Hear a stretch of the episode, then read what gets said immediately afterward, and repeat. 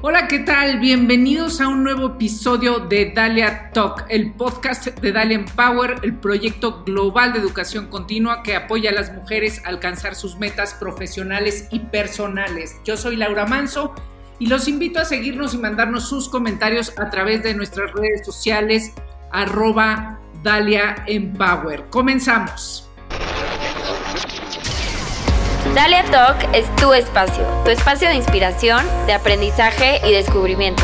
Queremos que te lleves una gran experiencia, aclares tus dudas, te diviertas y te prepares para lograr tus metas. Hola, ¿cómo están? Bienvenidos a un episodio más de eh, Dalia Talk. Hoy vamos a hablar de un tema mm, pues polémico y necesario y urgente y, de todos los días y muy cotidiano eh, de los llamados micromachismos, que bien dice nuestra invitada que de micro no tienen nada y que son machismos. Y, para, para, ello, pues hemos invitado a Erendira Derbez. Eh, si ustedes no la conocen, es una extraordinaria tuitera, eh, con una opinión siempre muy puntual eh, sobre, sobre muchas cosas, pero particularmente sobre, sobre el feminismo. Erendira Derbez es historiadora del arte e ilustradora, eh, es socia fundadora del estudio de diseño Plumbago y es coautora de este libro que se llama precisamente No son micro, machismos cotidianos. Eh, bienvenida, Erendira. Pues muchas gracias por invitarme, un placer estar con ustedes. Erendira, como, como, como sabes, siempre iniciamos esta, estas conversaciones, estos eh, podcasts, eh, invitando a, bueno, pues a quien está con nosotros a hablar sobre alguna mujer que, que, la haya o lo haya influenciado en su vida y que nos cuente eh, por qué tú has elegido a Carmen. Carmen es tu abuela adoptiva. Eh, ¿Nos quieres contar la historia de Carmen? Sí, le, decimos Peque, Carmen. Eh, es, mi abuela adoptiva porque también eh, era como la madre de mi papá, lo, lo cuidó mucho desde joven y ella es una mujer súper solidaria, alegre, inteligente, amable, cariñosa y tiene una vida muy, bueno, de las vidas más difíciles que conozco porque ella nació en Madrid y su padre denunció a su madre de ser republicana eh, durante el franquismo, bueno, antes de que se disparara la guerra civil, y tiene que huir, su mamá y, con sus hijas en brazo caminando por los Pirineos, eh, y, y Peque, Carmen, caminó muy chiquita para huir a un campo de concentración, eh, llegan a Francia, luego llegan, donde en Francia les fue muy mal, por cierto, luego llegan a República Dominicana, donde les fue bien, pero estaba en plena dictadura de Trujillo, lo cual tampoco fue muy sencillo. Ya luego llega a México y, e hizo su vida, igual con muchísimos problemas, que de hecho tienen que ver con género, como violencia en el hogar, etcétera y no nunca alcanzó por las mismas condiciones de su vida a estudiar la primaria, por ejemplo, no creo que no la completó, pero eso no importa porque tiene, o sea, tiene una capacidad de aprender y de, y de pensar y de, y de imaginar otros mundos que creo que son maravillosos y que aparte demuestran cómo la educación académica sí es importante, si es buena, no estoy diciendo que no estudien, si tienes la oportunidad de estudiar, estudia, pero no lo es todo. Y, no sé, es una persona que adoro y es muy cariñosa y la admiro muchísimo.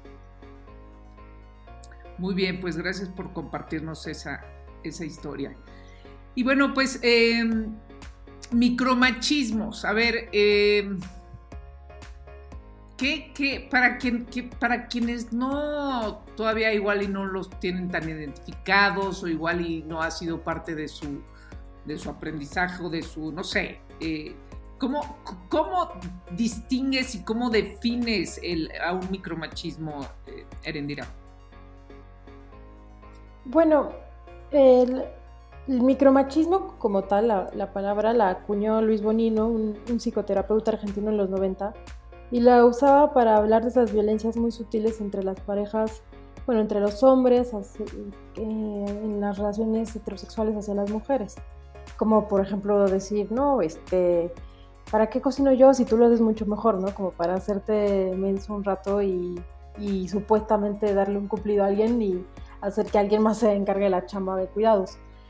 Y esta palabra ha sido muy útil porque sirve para nombrar este, este tipo de violencias, pero ahora justamente no, me, no nos gusta ni a Claudia ni a mí hablar de micromachismo porque se popularizó tanto el término que ahora significa cualquier cosa, o sea, cualquier cosa es un micromachismo.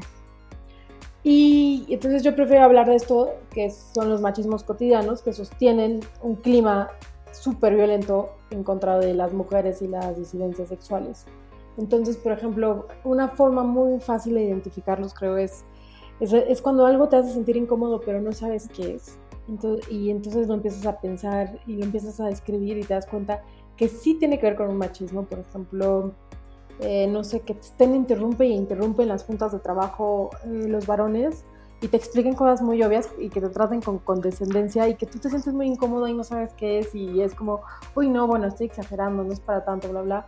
Pero luego que revisas tu día y dices, wow, hoy me interrumpieron siete veces, me explicaron con condescendencia cinco temas de los cuales yo soy experta, por ejemplo, nunca falta, es que hay niveles muy ridículos, ¿no? O sea, a mí, por ejemplo, me explican mi libro muy seguido, pero bueno, eso me da igual. Pero de repente una media... ¿Un libro? Sí, por supuesto. Y también, por ejemplo, hay, hay médicas o, o, sí, o mujeres dedicadas como a un área de la salud y nunca falta quien no tiene nada que ver con su especialidad y, les explica con mucha seguridad, no, lo que tienes que hacer es tomarte esto.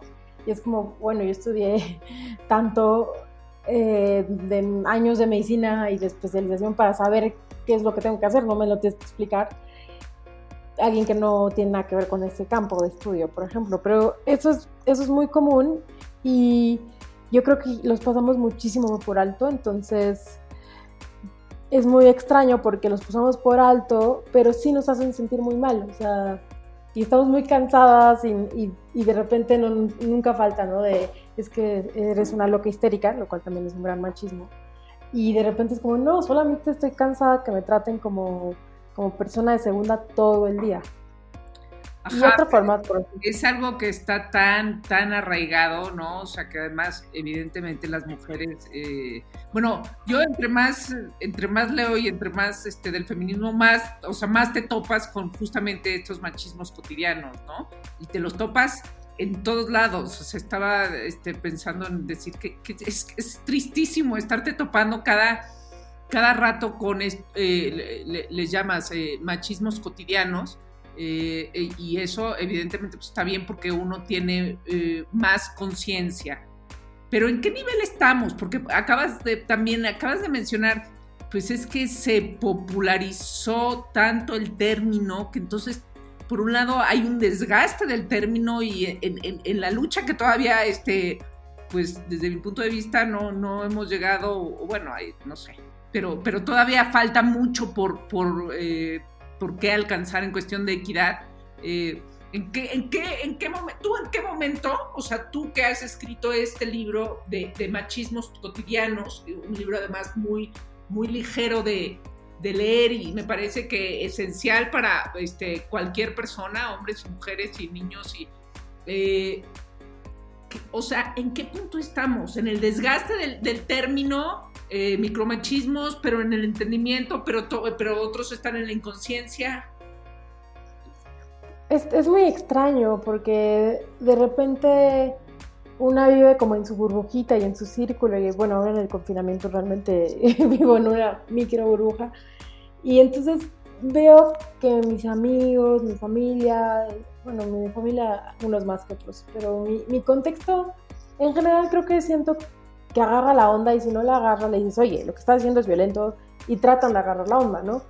Pero de repente sales al mundo exterior y te das cuenta que estamos muy mal, o sea, el, justo ahora este escándalo del que hablábamos hace rato del senador de Nuevo León que, que decía estas cosas como te casaste conmigo para mí, no enseñes tu pierna, cosas súper violentas y, y, y, todo, ¿no? O sea, no solamente fue el audio, la visualidad de de ver a alguien devorar un pedazo de carne mientras regaña a su esposa es una de las escenas más... Todo, todo mal, sí, todo mal, o sea, porque sí, también la, lectura de las imágenes, de repente nos quedamos solamente con lo, con lo textual, pero la imagen es muy dura en, muchos aspectos. Y, y, pues sí, te das cuenta que hay muchísima chamba por hacer. Eh, y que justo por eso creo que hacemos lo que hacemos. O sea, yo, a mí me, interesa muchísimo la divulgación, independientemente de estudiar y de la vida académica, lo que sea, que creo que es importante. También creo que es importante eh, hablar a otros espacios, que la academia, que, bueno, que sí, que las universidades se dejen de hablar entre ellas mismas y entre la misma comunidad, si es que se hablan, porque sinceramente dudo a veces que se lean siquiera entre ellos. Y, creo que es eso, o sea, tenemos que hablar de lo que estamos estudiando, de lo que estamos aprendiendo y bajarlo, no, no estoy diciendo bajarlo en un mal sentido, como, en, como si fuera rebajar algo, sino más bien moverlo en otras esferas. Y también y la divulgación tiene que ser eso, o sea, tenemos que divulgar sobre derechos humanos, eh, antirracismo, anticolonialismo, eh, feminismos, en muchas esferas, porque es una conversación urgente porque realmente tiene implicaciones gigantescas en nuestro día a día. Aparte, o sea, yendo a este caso del senador García eh, por Movimiento Ciudadano, es, o sea, cuando sale y pide una disculpa, entonces se pone a citar libros que leyó sobre que si el cáncer de México es el machismo y entonces, bueno, mm. supuestamente este hombre, senador de la República, es un hombre informado termina pidiendo disculpas a su mujer y demás, este, etcétera. Pero entonces, eh, pues, ¿qué, qué, porque, porque además luego dice que es una broma, bueno, claramente no es una broma, ¿no? Pero ¿qué clase de conciencia estamos viviendo? O sea, eh, es ahí donde yo digo, falta muchísimo, falta muchísimo por hacer, porque además, pues, la otra parte es que, es que, es que la mujer le pide una disculpa, ¿no?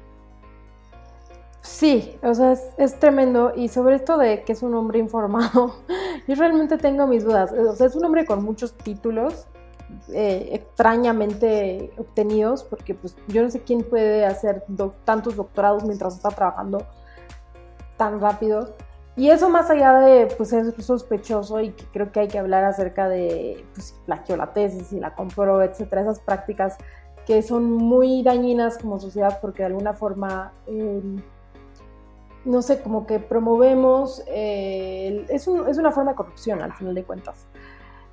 lo que creo que hay que también decir al respecto a ese tema es que de algún modo eh, vivimos en una sociedad que sobrevalora los títulos académicos como si fueran títulos nobiliarios y realmente eso también es muy dañino y también es muy clasista porque por ejemplo hay personas, y ahí está el, caso de mi abuela, este, hay personas que no tienen acceso por su situación socioeconómica a, estudios universitarios o a estudios universitarios de alto nivel, digámosle posgrados, y no por eso no pueden hacer bien política o no por eso no pueden hacer buena comunicación, etcétera. O sea, perfectamente puede haber eh, alguien eh, que haga política perfectamente, o sea, lo haga bien sin un título académico, o sea, eso no es lo importante. Pero el hecho de que se sobrevalore tanto y que, que se infle tanto este personaje también por sus sus supuestos posgrados, también me parece bien preocupante. Y entonces cuando dicen es que es un hombre informado que, que ha leído, es como, bueno, o sea, tengo mis dudas. Leer no es la única forma, por supuesto, de obtener conocimiento. Quizás sí es la más eh, popular en Occidente, pero no es la única. Pero lo que queda muy claro es que no le importa, o sea, si realmente ha leído sobre género o no lo ha entendido, o realmente no le importa y solo lo hace para para cumplir, ¿no? Como decir, ah, bueno, mira, yo soy un feminista de verdad, este, yo ya leí a Simón de Beauvoir, tómala. Y pues no se trata de eso, o sea, no son estampitas en un álbum Panini que tiene que completar junto con sus doctorados, o sea, realmente es, una persona que, que, pretende, al parecer, gobernar un estado y seguir creciendo, que eso, eso es peligroso, y que no tiene ningún tipo de, eh, no sé, de no, no, se me olvida la palabra como de estribo, de algo que lo pare para comportarse de esa forma en público. O sea, si es capaz de decirle a su esposa en una cosa que está siendo videograbada con, probablemente millones de vistas, decirle algo así, ¿quién no es capaz de decirle en, un momento de intimidad o en un, momento cerrado? O cómo, o cómo tratará, por ejemplo, a sus empleadas, cómo tratará a, la trabajadora del hogar, cómo tratará a quien sea su asistente o su compañera en, su trabajo, en su oficina, en el Congreso. O sea, es, bien preocupante y lo más doloroso que creo que, que es sintomático de él, pero, pero pues es un problema nacional, es que los políticos nos usan a las mujeres en, a la hora de las, de las campañas y les interesan nuestros derechos a la hora de la campaña y les interesa hablar de equidad y de, y de construir un país más justo, sin impunidad, solamente a la hora de las campañas. Después les vale. Y, y tanto les vale que se comportan como se comportan. Claro, has dicho algo muy cierto. Ni, ni, ni los títulos ni los libros leídos te, este, aseguran que vas a entender el tema, aseguran que realmente estás interesado en el tema, o que aparece, porque, el comentario eh, del senador, ¿no? O sea, me casé contigo para, para mí, no para que eh, revela tu forma de pensar. Esa es la verdad, revela, revela una forma de pensar de, de, qué es su mujer para él, o sea, un, un objeto. ¿no? ¿Y qué es? ¿Y, qué es eh, y, para qué se casó con ella? Entonces, de su propiedad, ¿no? Tal cual. Y, de hecho, eso lo, puedes mover a, otros espacios, no solamente en la política, o sea, cómo hablan y se refieren de las mujeres en el mundo de las empresas, en el mundo del arte, en el mundo de la academia, o sea, siempre hay este, este rollo de, entender a las mujeres como accesorio de eh, los varones y que algunas, bueno, son más más inteligentes, pero, pero al final son mi más uno. Y además de ser muy violento hacia nosotras, es francamente estúpido, porque es, no darse cuenta que, que nosotras también estamos eh, haciendo cosas, produciendo conocimiento, eh, haciendo espacios de política y que tenemos mucho avanzado y por más que nos quieran ceñir en su corset de las costumbres machistas, pues ya no cabemos ahí. Y sobre todo creo que las, las nuevas generaciones y las mujeres más jóvenes, adolescentes por ejemplo ahora, creo que ya traen otro chip que, que a mí me da muchísima alegría, que es el, pues el no dejarse y el, y el tener dudas y, y estudiar y, y, informarse a través, por ejemplo, de, incluso de TikToks o de Instagram, o sea, de repente te encuentras cuentas fabulosas de divulgación de una chavita que, que leyó un libro que le interesó muchísimo sobre, eh, no sé, sexualidad o sobre derechos humanos y te lo, te lo explica perfecto en un TikTok y a mí me parece maravilloso. Claro, porque, o sea, bien, bien dices, el feminismo, el feminismo no es una cuestión académica, ¿no? Al contrario, es una, es una cuestión de, de, todos los días y de ejercerlo y de entenderlo eh, todos los días. Entonces, es grandioso cuando, cuando existen además estas, estas redes y se usan, y se usan para eso, ¿no? Totalmente. ¿qué le, a ver, ¿qué le dices tú, Erendira? Eh, hay gente, en efecto, hay gente más consciente, pero, pero, pero luego este, hay gente que tampoco todavía está tan consciente como... O sea, y hay machismos cotidianos que son como muy evidentes, ¿no? Dices, algo que me hace sentir incómoda, que no encuentro, este, que a la primera no entiendo bien por qué, pero me hace sentir incómoda, este, pero es que las mujeres también este, eh, vivimos en las incomodidades y las, a veces las dejamos pasar o se quedan ahí guardadas, es peor. Pero, pero ¿cómo entonces este, es, es, es, un músculo, es un músculo que uno tiene que ejercitar para eh, este, distinguir, no en también en uno misma. Uy, yo, yo algo que siempre digo es que el, primer paso de todo es nombrar.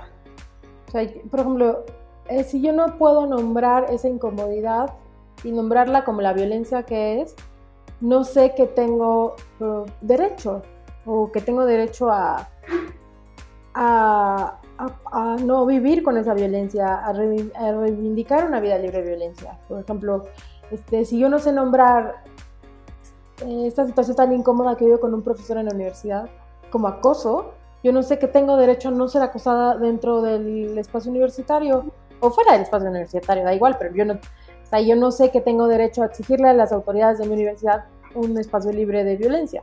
Entonces, eso, yo creo que aprender a nombrar, que no es nada fácil porque requiere introspección, requiere tiempo, requiere reflexión y, a veces también requiere teoría.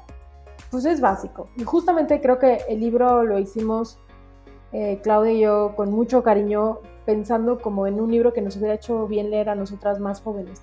O sea, todo lo que nos hubiéramos ahorrado de, violencias en, en, en, la vida en general, en la vida familiar, laboral, de pareja, etcétera. Desde la adolescencia si hubiéramos tenido el acceso a ese libro. Entonces creo que mucho del libro eh, es nombrar esas violencias, es poner un ejemplo, les las llamamos, las explicamos y ponemos un ejemplo, a veces una viñeta y siempre los referentes históricos en que nos basamos, etc. Y, yo creo que eso ya es, es un buen primer paso, aprender a nombrar y, justo creo que es, es difícil, es el, no es nada fácil, pero también es muy liberador. Podemos, podemos rescatar de tu libro cinco eh, machismos cotidianos que no te parezcan tan, tan obvios. O sea, este, ¿no? El, el, bueno, tú cambias los pañales porque, porque eres mejor en ello, ¿no? O sea, ese, no sé, quizá haya gente que todavía no le parece muy obvio, pero, eh, pero, pero algunos que de, tus favoritos eh, y, que, y que podamos explicar. Mm, sin duda, yo creo que de revictimización eh, es muy importante porque pareciera que, que, ya está de repente superado, pero no todo el tiempo hay revictimización. por ejemplo, en la prensa, cuando comparten el cuerpo de una mujer, o sea, no comparten, publican con tal de vender el cuerpo de una mujer que fue eh, asesinada y torturada, es revictimización. O cuando alguien dice bueno, ¿para qué usas esa falda tan corta si no quieres que te chiflen? Eso es eh, revictimización y creo que ese es, básico.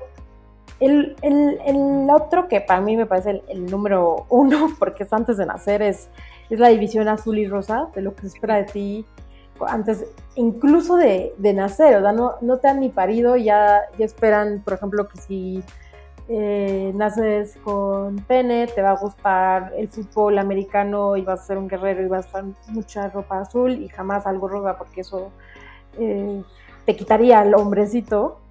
Y si naces eh, con vulva vas a, ser una princesa delicada y suave y sumisa y calladita porque así te ves bonita. Y de repente bueno, eso este, la, cocina eh, y, al niño le regalan este, la estación espacial, ¿no? Exacto, y aparte, y ahí ya hay una división muy fuerte del trabajo, o sea, los trabajos de cuidado te van a corresponder a ti, tú vas a tener que cocinar, limpiar, lavar, y tú te va a tocar pues, los trabajos que tienen que ver con ciencia, con tecnología, la nave espacial, la construcción, los carritos, etcétera. Que también es bien preocupante, no solamente porque las niñas no crecen con expectativas a dedicarse, por ejemplo, a la ciencia, a la academia, etc. Y los niños no crecen sabiendo que pueden ser cuidadores y que tienen que ser cuidadores para ser adultos responsables, porque pues también jugar a las muñecas también es un entrenamiento, por ejemplo, de, para las niñas de cómo cuidar a sus bebés. Eh, los niños tendrán por, también saber cómo cuidar a alguien, un bebé, su hijo, su amigo, su hermano, etcétera. Eh, y de repente una dice, bueno, eso ya, ya pasó, ya no es tan fuerte. Y, por ejemplo, la Navidad pasada fue a comprar juguetes para, para, una donación para hijos de víctimas de feminicidio que hicieron en, en el Zócalo. Les aviso por si este año también vuelven a hacer. Y fue a buscar los juguetes para donarlos. Y en el súper, al que me fui a meter porque era como la opción que tenía, los pasillos estaban divididos entre azul y rosa, niño y niña. Y era impresionante porque yo no encontraba legos. O no encontrabas legos y en, la parte del, de rosa. O sea, si yo quería juguetes para armar, tenía que buscar en la parte azul. Y dices, o sea, de verdad, o sea, no, es posible que alguien no pueda encontrar un juguete para una niña que no sea solamente una muñeca o, o la cocinita o la Barbie. Y, lo mismo para los, los varones. Y, y, va más allá, por ejemplo, son muñecas rubias, por ejemplo. No hay, no hay prácticamente muñecas morenas, etc. O sea, los juguetes son bien, no son nada inocentes, son muy violentos también. Eh, otros que son muy obvios, pero pasan todo el tiempo, es el, esto de explicar, de los hombres que explican cosas todo el tiempo. Y de repente dices, bueno, está superadísimo y te das cuenta que siguen haciendo mesas sobre aborto en, en tele abierta donde solamente hay hombres, ni una mujer. O sobre feminismo y solamente hay hombres, ni una mujer. Es, de miedo, es, de verdad es, es vergonzoso, es, es, hasta sátira, o sea, parece broma. Exacto. Eh, cuando el tema está sobre la mesa, ya ni por, este, no nos vayan a decir, ¿no? O sea, se, se, se les, se les va. Y esta sí, es, en efecto. O muy cínicos o muy tontos. Tienen, eh, hacen, hacen los hombres sobre, sobre las conversaciones de las mujeres, interrumpiéndolas y diciendo, a ver, te lo explico yo, ¿no? Porque, porque en, en su manera de ver el mundo, ellas no van a poder explicarlo y ellas no entienden. Sí, y lo que ya sabes, que es, es muy extraño porque como si, como si existiera un exceso de seguridad por parte de ellos para hablar de absolutamente cualquier cosa, aunque sean expertos o no. Y una condescendencia muy fuerte hacia las mujeres que creen que pueden explicarle cualquier cosa a cualquier mujer, da igual si es experto o no en el tema. Bueno, y aquella otra de, de sonríe, porque estás tan seria? O sea que las mujeres somos, este, no sé, tenemos que estar entreteniendo a todo el mundo o, sonriendo siempre, ¿no? O sea, son todas estas pequeñas este, cosas que, terminan, ¿no? Este, hablándonos de que las mujeres están entendidas o estamos entendidas como, como, como un ser con menos valor que los hombres. Sí, completamente con menos valor intelectual para empezar y con un valor que solamente eh, es, existe siendo jóvenes y guapas. Cuando ya dejamos de ser jóvenes y si no somos guapas ya, ya valió. pareciera que nuestro valor es, es uno como de objeto.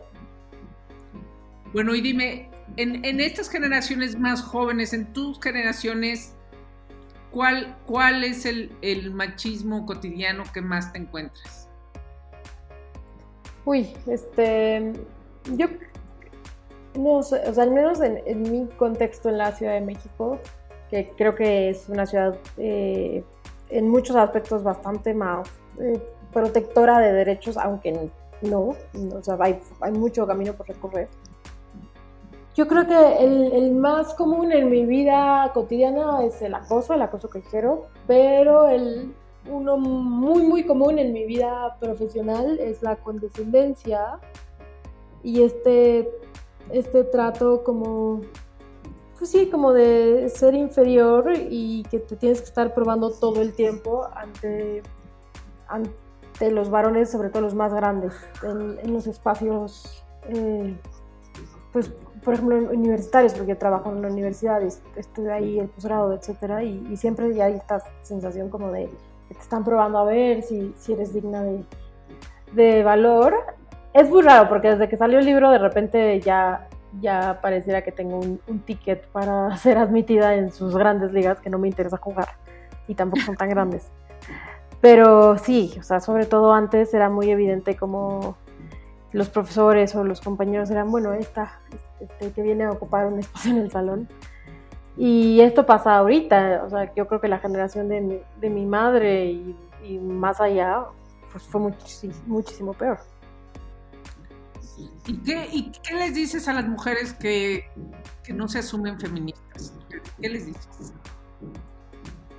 Mm, bueno, también eh, es, es, muy, es muy válido y es muy variado. O sea, por ejemplo, de alguna forma eh, hay mujeres que hacen un trabajo muy importante en pro de las mujeres en las comunidades, eh, en las comunidades que, que, nosotros en Occidente llamamos indígenas, y que no se asumen feministas porque no es una palabra que les represente y porque es una palabra hecha desde, pues desde Occidente y con las lógicas también de las universidades y del activismo eh, con un ojo eurocentrista, por ejemplo, y, rechazan la palabra, lo cual pues creo que es totalmente válido.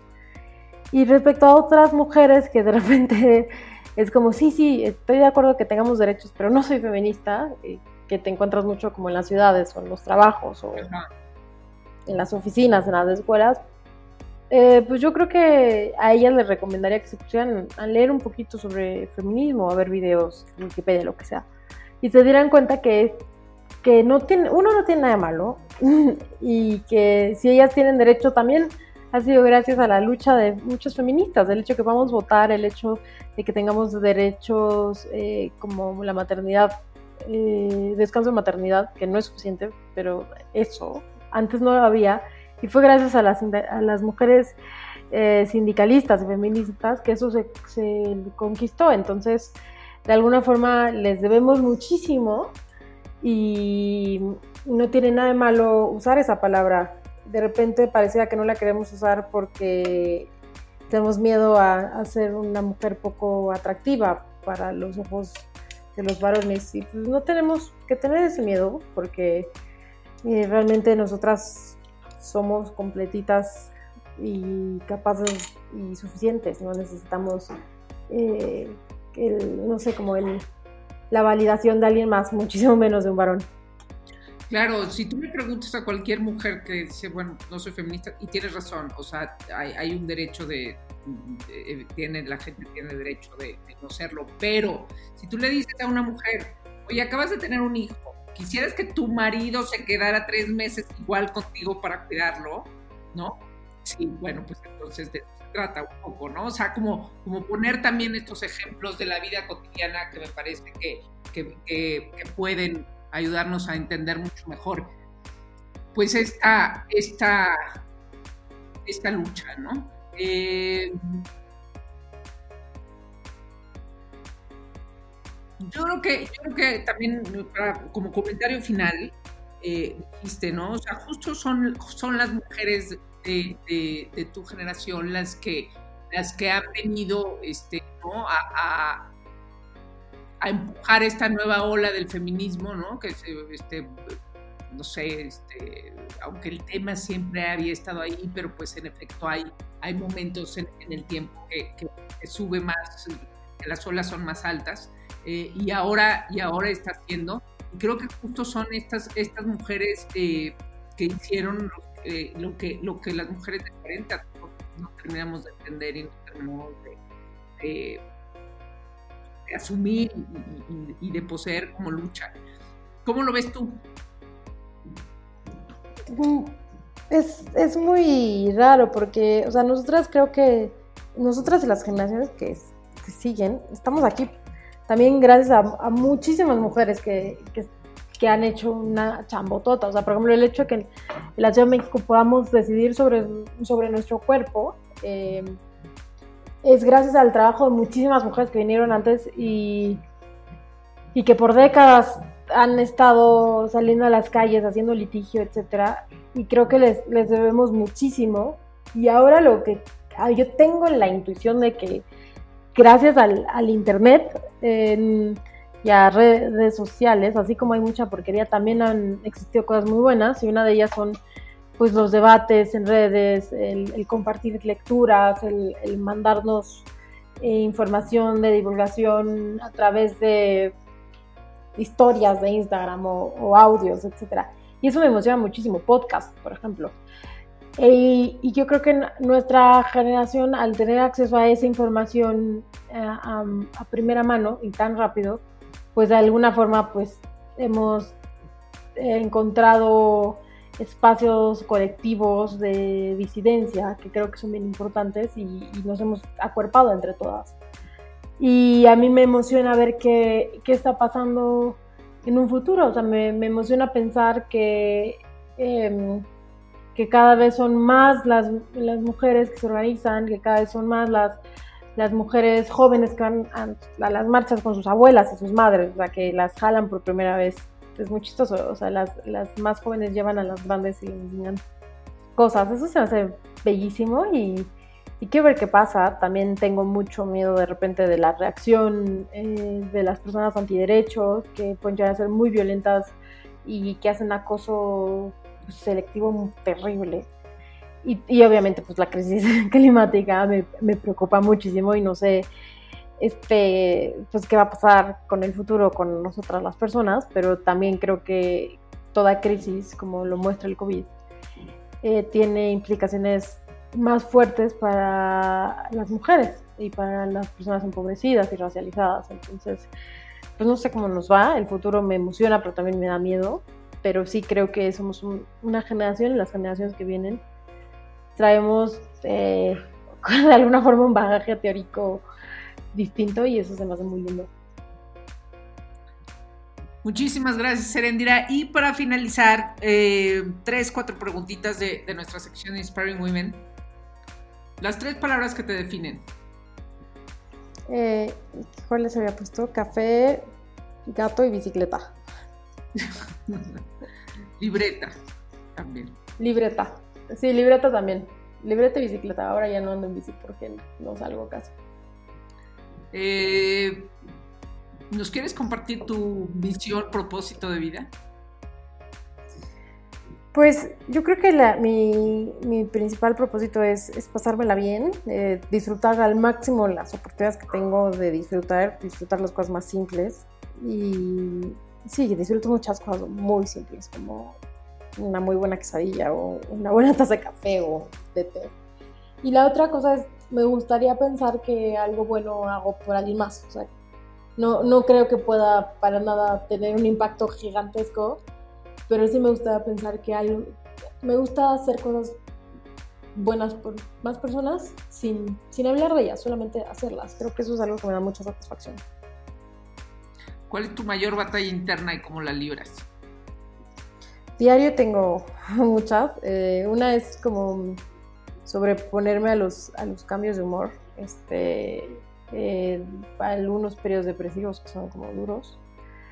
Eh, Estoy pensando que otra había puesto. Eh, pues eso, cuidar muchísimo mi salud mental. Esa creo que es mi, mi mayor batalla. Y en batallas secundarias me, me, cuesta mucho trabajo despertarme temprano. Creo que eso es un gran defecto mío. Entonces tengo que trabajar. Y finalmente, ¿cuál es tu poder y cómo lo usas?